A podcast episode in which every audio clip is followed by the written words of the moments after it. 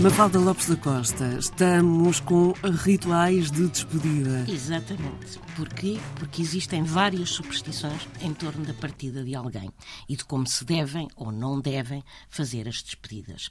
Ou seja, nunca dizer adeus duas vezes seguidas, por exemplo, nunca por nunca dizer adeus à soleira da porta ou junto a um portão, porque isso significa que as pessoas não vão voltar àquela casa. Mas habitualmente é o que fazemos. É o que fazemos. Mas corremos o risco dessas pessoas não voltarem a visitar-nos. Os homens do mar acreditam que nunca se deve pronunciar a palavra adeus no convés de um navio.